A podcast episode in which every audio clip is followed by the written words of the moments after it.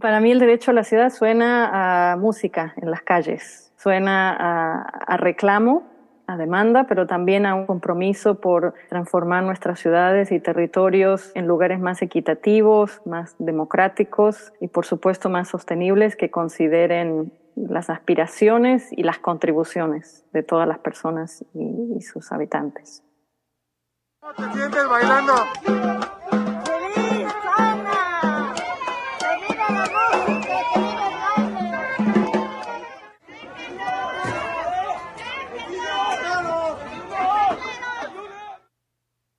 Al principio de este episodio, escuchamos a Lorena Zárate, integrante de la Plataforma Global por el Derecho a la Ciudad, quien desde Ottawa, Canadá, respondió a qué suena este concepto mencionado por primera vez en los años 60 por el filósofo francés Henri Lefebvre.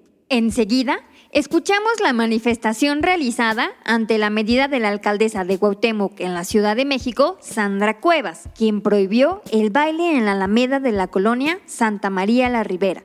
Esta manifestación fue por el derecho a la ciudad, una exigencia social que nos invita a pensar a las ciudades no como algo inerte, sino como espacios vivos que incorporan múltiples visiones, sonidos y los deseos de las personas que las habitan. Soy Kenny Aguirre y estás escuchando Suena la Ciudad, un podcast de Viking City. En este episodio hablaremos del derecho a la ciudad, este concepto tan amplio y que ha sido bandera para diversos movimientos sociales urbanos. Hablaremos más allá de su definición, reflexionaremos sobre la participación ciudadana en la planificación urbana y nos detendremos en problemáticas específicas como la movilidad humana, la vivienda y la soberanía alimentaria. Temas que nos hacen cuestionarnos si es que todas las personas podemos ejercer este derecho. Quédate hasta el final porque tenemos propuestas para ti y tu comunidad en este podcast que surge de la calle a tus oídos.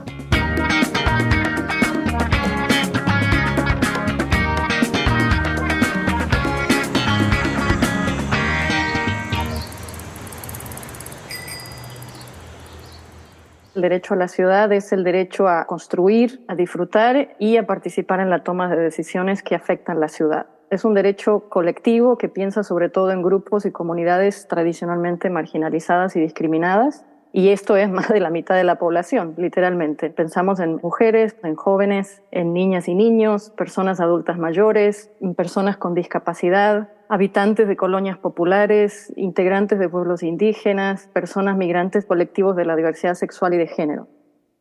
Desde su trabajo como activista e impulsora de la plataforma global, así define el derecho a la ciudad Lorena Zárate.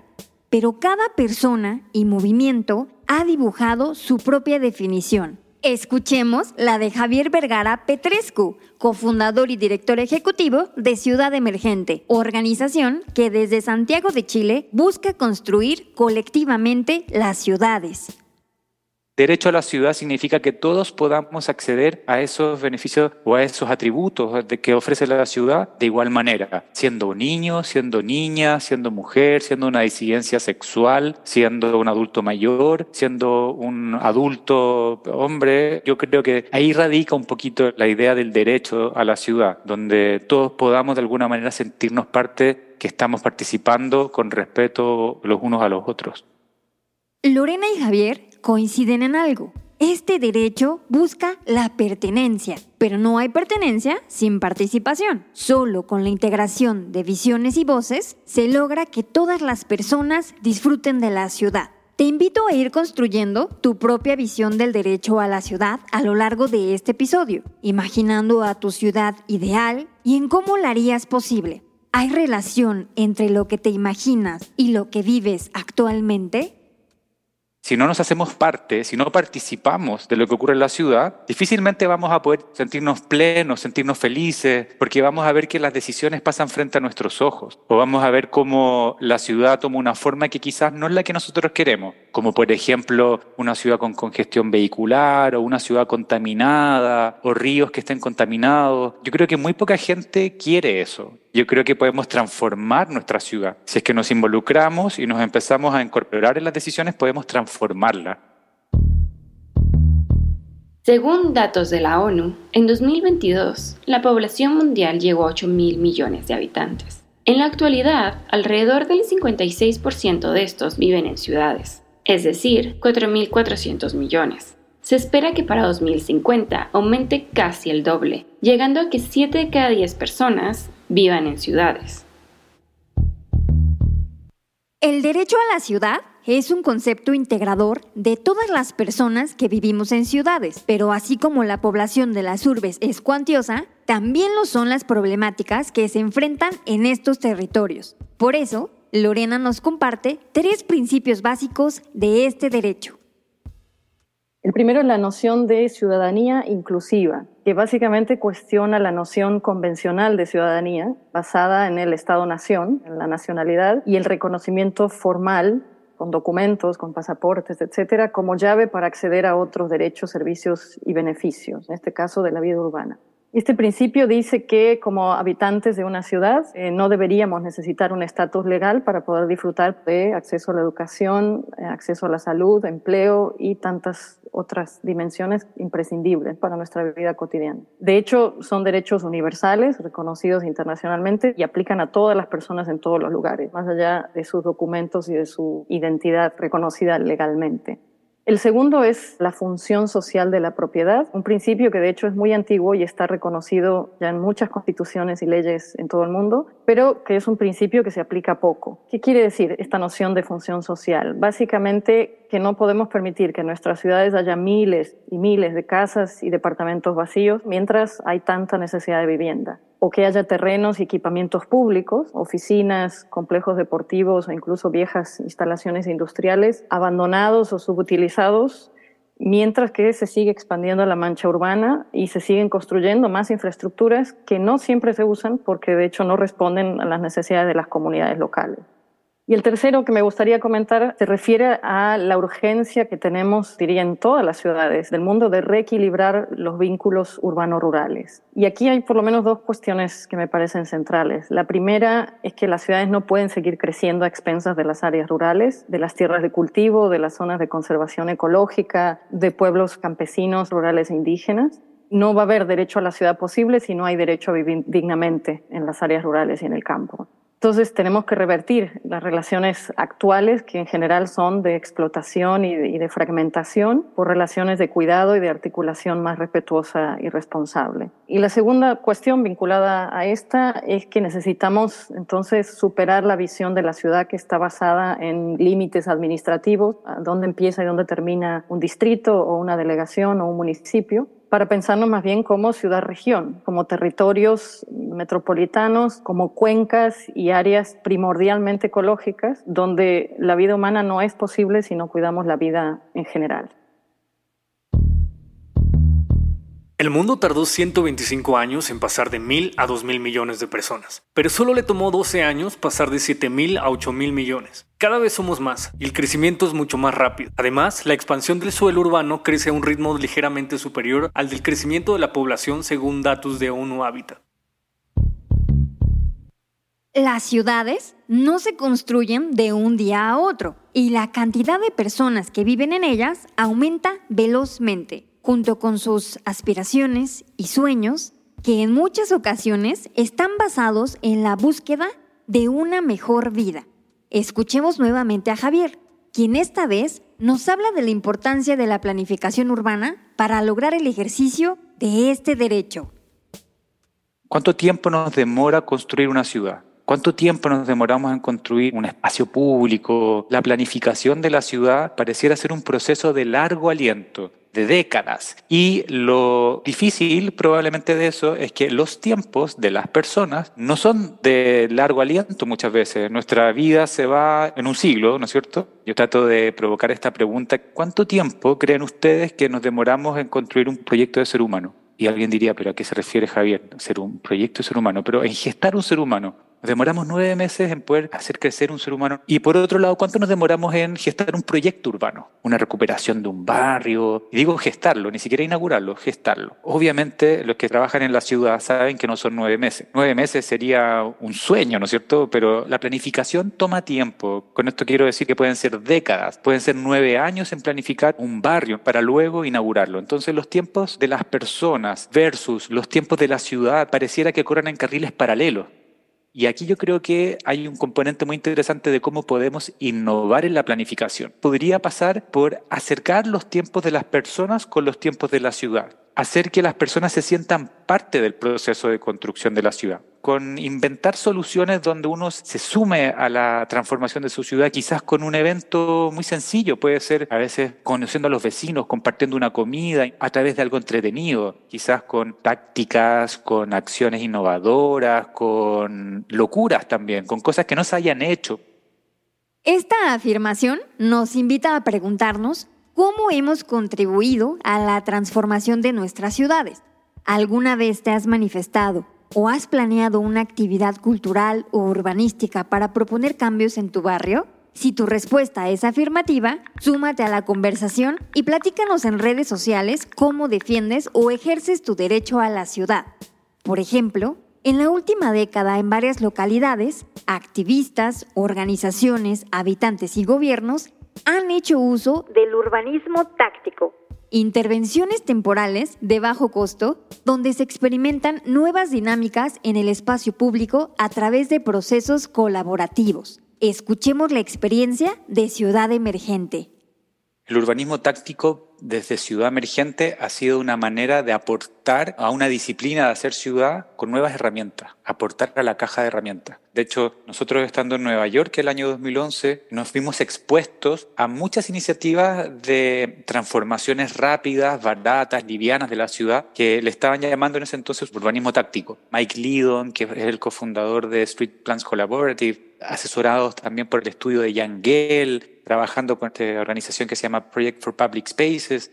Todos ellos estaban impulsando estas transformaciones que eran bien disruptivas y Ciudad Emergente aprendió se vio expuesto, nosotros nos inspiramos de esos procesos para poder empezar a conversar en Chile y en Latinoamérica de cómo podríamos incorporar eso en la realidad latinoamericana, donde lo liviano, rápido y barato pareciera que fuera la tónica de las cosas. Como que en general en Latinoamérica hacemos las cosas con pocos materiales, con pocos recursos, lo hacemos con esta cosa media, eh, hablamos en Chile de la cosa media chasquilla, que quiere decir como algo de pocos recursos que queda como permanente. Entonces, empezamos a desafiar a las autoridades, a los gobiernos locales, a los gobiernos regionales, nacionales, a las vecinos y a las vecinas de los barrios, a que miráramos esto como una nueva herramienta para hacer las cosas. Por ejemplo, pintar una ciclovía antes de tener todos los recursos para poder construirla, cerrar una calle y caminarla para imaginarnos en la realidad cómo sería peatonalizar un barrio, cómo recuperar un basural sacando la basura entre todos y poniendo formas de aprovechar el espacio para toda una familia, fueron ejemplos de cosas que empezamos a hacer en los primeros años de Ciudad Emergente y que empezó a generar de alguna manera un interés por las contrapartes, por los municipios, organizaciones, como qué es esta locura que están haciendo. ¿Por qué se están organizando de esta forma? Esto es desorden, algunos decían. Me acuerdo que unos municipios nos, nos, tildaban de provocadores porque estábamos cerrando una calle para juntarnos a comer con los vecinos. Pero había detrás de todo eso un ánimo de cambiar la mirada, de decir la ciudad se puede centrar en las personas con las personas y poco a poco esto empezó a hacer sentido, empezó a generar eco, empezó a generar resonancia. Hasta aquí hemos escuchado varias definiciones del derecho a la ciudad, de los principios básicos para su ejercicio y de la importancia de la participación ciudadana en la planificación urbana. Como puedes notar, el derecho a la ciudad integra sueños, sentimientos e identidad, pero también juego, baile y colaboración para transformar los espacios públicos a través de la organización comunitaria. De las problemáticas hablaremos enseguida. Según datos del Alto Comisionado de las Naciones Unidas para los Refugiados, a finales del 2021, el número de personas desplazadas por las guerras, la violencia, la persecución y las violaciones a los derechos humanos ascendía a 89.3 millones, es decir, un 8% más en comparación con el año anterior y más del doble en relación con la cifra de hace 10 años. La alternativa no era esta, pero esta es la que vemos más cómoda para comer, para, para darle más tranquilidad a los niños, porque en el parque no los dejan descansar, en el parque los policías corretean, porque uno no puede estar tanto eh, allá y acá, pues nadie nos corre. Ella es Jennifer López, migrante hondureña que junto a su familia se instaló con dos tiendas de campaña a las orillas del río Coatán ante el rechazo de las autoridades y de los habitantes de permanecer en el parque de Tapachula. Esta es la realidad que enfrentan poblaciones que se han visto obligadas a salir de sus países. El rechazo generalizado a las personas extranjeras se vive cuando no hay derecho a la ciudad. ¿Cómo hacer para combatir la xenofobia y discriminación? Javier nos platica sobre una propuesta que han puesto en la mesa. La Mesa Latina tiene que ver con el tema de migración. Es una iniciativa de cohesión social, Pulsa Ciudad Emergente. Hoy día está dentro del catálogo de las mejores prácticas de las Naciones Unidas para avanzar en los objetivos del desarrollo sostenible y consiste en promover la convivencia pacífica entre migrantes y los países de acogida para poder fortalecer la democracia y el respeto a los derechos humanos, pero a partir de algo muy sencillo que es compartir una comida. No quisimos inventar algo nuevo, sino como aprender de las cosas que hemos venido haciendo en Ciudad Emergente, que era esta idea de juntarnos a, comer con los vecinos para conocernos y conocerse. Y, esta idea que llamamos el malón urbano, lo empezamos a promover en otros países de la región, consistente en compartir en un espacio público, en una calle, una comida para conocer mejor a las personas que han llegado a tu barrio, que han migrado, y tratar de reducir los niveles de xenofobia y las tensiones que se producen cuando llegan personas nuevas a vivir a tu ciudad. Por eso hicimos un proyecto piloto entre los años 2019 y 2020, justo antes de que comenzara la pandemia y lo hicimos en Colombia, en Perú y en Chile, con el ánimo de poder replicarlo en otros países también. Lo interesante es que esta comida que llamamos la mesa latina ayuda a reducir los niveles de discriminación que hay entre migrantes y los vecinos y los países de acogida. Ayuda a mejorar la convivencia, sobre todo a conocerse, porque lo que nos hemos dado cuenta con los temas de migración es que hay mucha discriminación hacia el migrante, pero por desconocimiento, porque uno no sabe quién es el otro y puede que se vea distinto, que se vista distinto o suene distinto como para hacerle referencia al podcast, pero no porque suene distinto eh, va a ser algo malo, simplemente es distinto y ahí está la belleza de un proyecto como la Mesa Latina, que es atreverse a conocer a alguien que es distinto a mí. Si te interesa este tema, te invitamos a visitar el sitio web de la iniciativa en www.lamesalatina.org. Allí encontrarás testimonios que nos hacen recordar que, como lo define la ONU, el derecho a la ciudad es el derecho de todos los habitantes, presentes y futuros, permanentes y temporales, a habitar, utilizar, ocupar, producir, transformar, gobernar y disfrutar ciudades, pueblos y asentamientos urbanos justos. Lo que nos invita a preguntarnos nuevamente si todas las personas tienen acceso a este derecho. ¿Qué pasa con las personas sin una vivienda fija? ¿Y cómo garantizar este derecho a las personas refugiadas? Según datos de la Comisión Mexicana de Ayuda a Refugiados, Tapachula, Chiapas, recibió el 70% de las más de 100.000 solicitudes de asilo que tuvo México en 2022. Además, México se ubicó entre los tres países que más solicitudes de asilo recibió entre 2021 y 2022 en el mundo. Estar en movimiento es parte de nuestra historia como humanidad.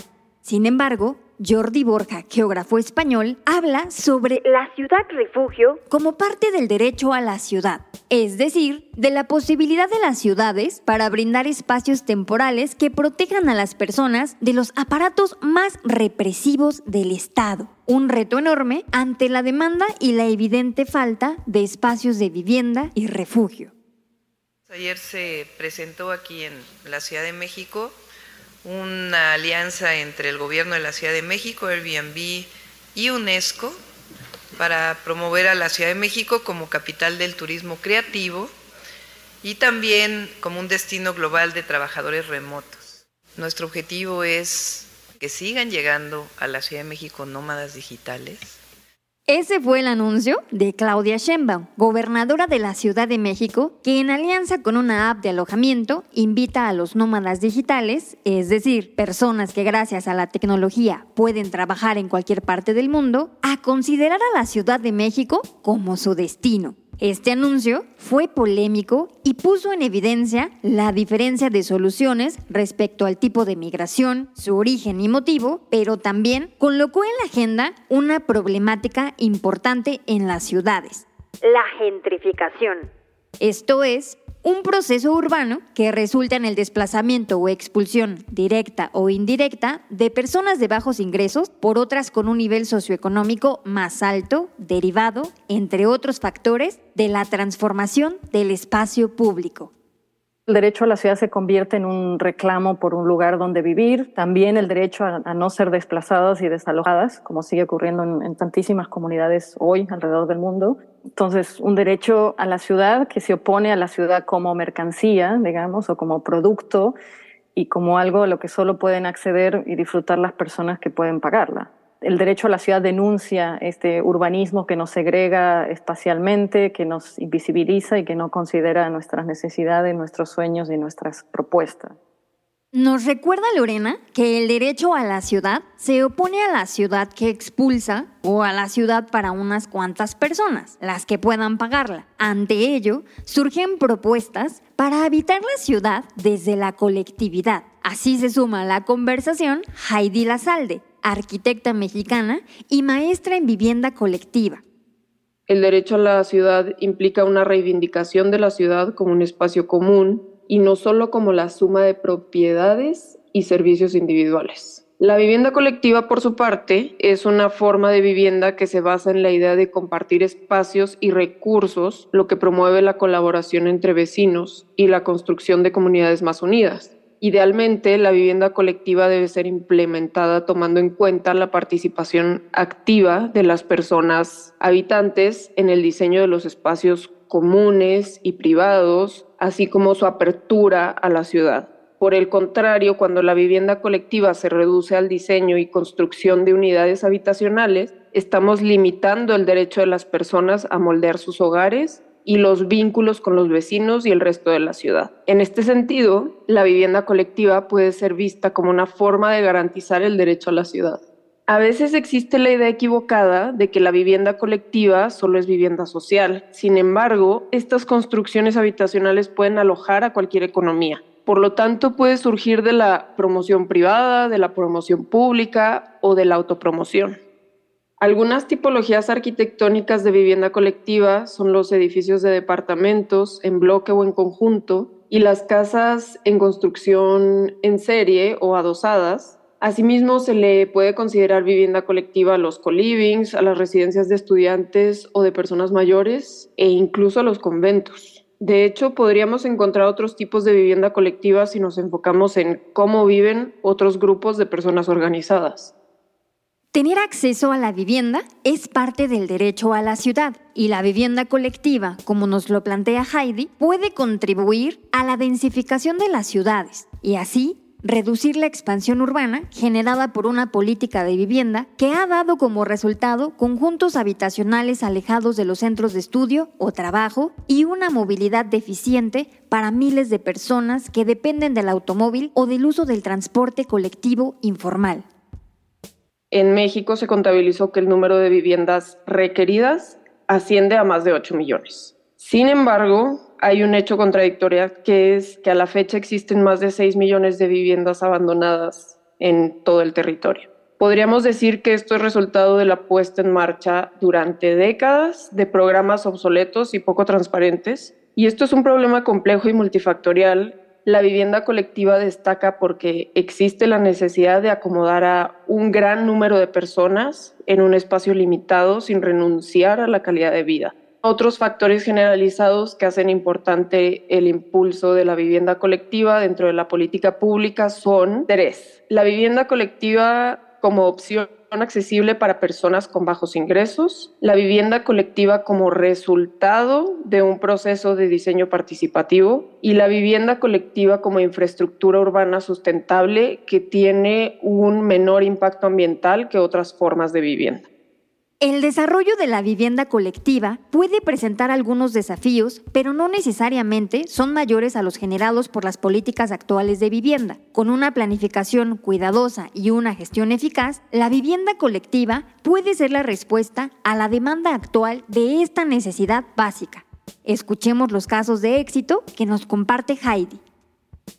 Quiero platicarles del proyecto Bosco Residencial en Hermosillo, Sonora, diseñado por el arquitecto Alberto Calach y su equipo. Este desarrollo habitacional recibió el Premio Nacional de Vivienda 2018 y fue concebido sin bardas perimetrales, lo cual desafió la idea de que un fraccionamiento enclaustrado y que da la espalda a la ciudad es más seguro. Además, se encuentra en una ubicación intraurbana, lo que beneficia a los residentes con acceso a servicios y transporte, es decir, no está en la periferia, y también se incorporó un diseño de calles angostas que proporcionan el tráfico calmado y hacen un pequeño efecto de enfriamiento del aire que lo hace un espacio más atractivo y más seguro para sus habitantes. Asimismo, el desarrollo se equipó con una biblioteca pública, lo cual fomenta la vida comunitaria. Por su parte, las viviendas fueron diseñadas con dobles alturas y frentes muy angostos, de menos de 4 metros, lo que provee ventilación cruzada y mayor iluminación natural, algo fundamental en un clima tan cálido como el de Sonora.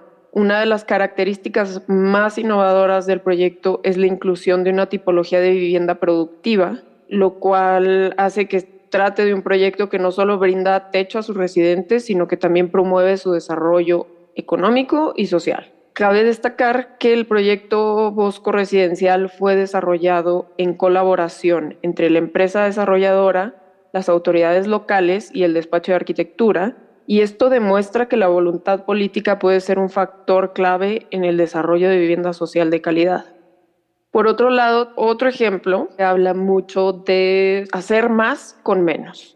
Es de la oficina del despacho francés Lacatoni Basal en Burdeos, Francia. El proyecto arquitectónico se trata de la renovación de un complejo de viviendas sociales construido en la década de 1960, donde en lugar de demoler los edificios y construir edificios nuevos, la Catoni Basal propuso una renovación radical que incluyó la adición de grandes terrazas o jardines de invierno a cada vivienda con una estructura autoportante, lo cual amplió el área útil de cada unidad y resultó en la renovación completa de la fachada. Es decir, se le dieron más metros cuadrados a cada vivienda con una estructura independiente. Esta propuesta fue económicamente viable porque permitió la renovación de los edificios existentes a un costo mucho menor que la demolición y construcción de un edificio nuevo. Y no hay nada más sustentable que no demoler, no construir edificios nuevos, sino utilizar lo que ya existe.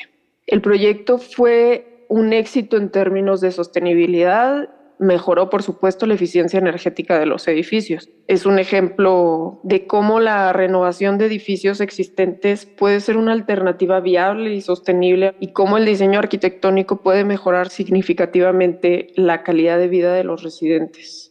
Otra problemática que forma parte de los componentes de la Agenda del Derecho a la Ciudad de ONU Habitat y que se debe garantizar es la soberanía alimentaria. ¿Has escuchado sobre este término?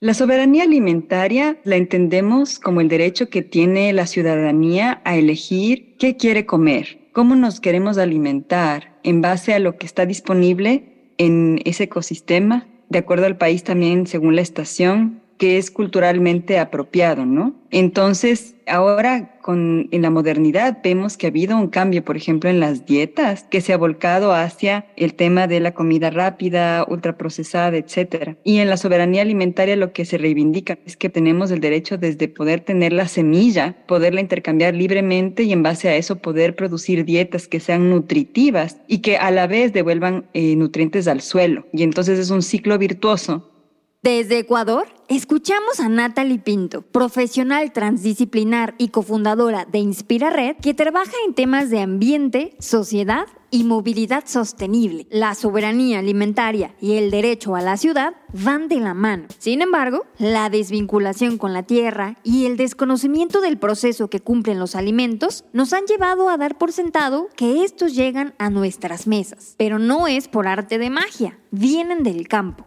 Reflexionemos. ¿Sabías que se requirieron entre 60 y 90 días para que el tomate rojo que usas en tu ensalada se pudiera cosechar? ¿Cómo podemos estrechar el vínculo entre el campo y la ciudad? Cuando yo vivía en París, tuvimos la oportunidad de hacer unos talleres con escuelas para acercarles hacia la naturaleza, por ejemplo, las lombrices, la tierra, porque los niños llegó un momento en el que tenían miedo de la lombriz, de la tierra, no sabían de dónde venía la leche, por ejemplo. Y eso te estoy hablando del año 2013, es decir, hace 10 años. Yo pensaba, bueno, pues es que París es una metrópolis, es tan grande, tanto cemento, tan lejos, la zona verde rural. Y decía, bueno, pues en América Latina estamos aún lejos. Pero ahora constato cuando converso con los niños en las ciudades que también hay esas inquietudes. ¿De dónde viene la zanahoria? ¿De dónde viene la leche? ¿De dónde viene la papa, el puerro? Algunos alimentos que ya hasta ni se conocen. En la medida en que las personas podamos actuar ante una situación adversa o un problema y tengamos herramientas y conocimiento, mejor vamos a poder estar. Entonces, si tomamos conciencia de que hay una desconexión a medida que el mundo se ha urbanizado, de que no sabemos quién nos produce el alimento, cómo llega, en qué circunstancias, cómo fue producido, qué le pusieron a ese alimento, cuántos kilómetros tuvo que viajar. Entonces ahí esa desconexión nos impacta efectivamente en la resiliencia, porque si es que algo pasara, yo no puedo llamar a mi agricultor y decirle, oiga, eh, señor, señor, ayúdeme, igual nos encontramos en tal lado, yo le voy a ver para conseguir mis kilos de verduras y hortalizas, etcétera, ¿no? Así es que cuando estudiamos esto en las diferentes ciudades, vemos que un abordaje interesante para saber cómo está la ciudad en términos de la alimentación es ver su vulnerabilidad en diferentes dimensiones. Según datos de la Organización de las Naciones Unidas para la Alimentación y la Agricultura, el 79% de todos los alimentos producidos se destinan al consumo en las ciudades y en los países en desarrollo. 266 millones de hogares urbanos participan en la producción de cultivos. Visibilizar el largo proceso para obtener alimentos frescos y la educación alimentaria deberían ser el primer paso para que el derecho a la ciudad garantice una alimentación saludable, sostenible y que apoye a los agricultores y productores locales, reduciendo así la dependencia de alimentos importados. Las estrategias para lograrlo pueden incluir la agricultura urbana y otras políticas públicas a nivel local. Escuchemos con atención a Natalie. El acceso que tenemos ahora a la información facilita esta posibilidad de crear redes, de estar informados y de poder encontrarnos para exigir nuestros derechos y no solo exigir, pero también proponer e involucrarnos activamente en el quehacer de la política pública que está disponible para la ciudadanía sea participativa. Se puede ver cómo se negocia con el sector de infraestructura para que también se dejen techos verdes en los edificios cuando se van a construir, etcétera. Ahí se puede ahondar mucho más, pero siempre, por supuesto, hay algo que es importante que exista voluntad política, pero también organizaciones de la sociedad civil conformadas por múltiples personas de las universidades, de los movimientos sociales, de los agricultores, del sector privado, de la red de tenderos, de la ciudad, etcétera, que se puedan involucrar y que puedan decidir juntos cómo ven, cuál es la visión de ese sistema alimentario. Entonces, yo también fomentaría altamente espacios participativos para co-construir con la ciudadanía.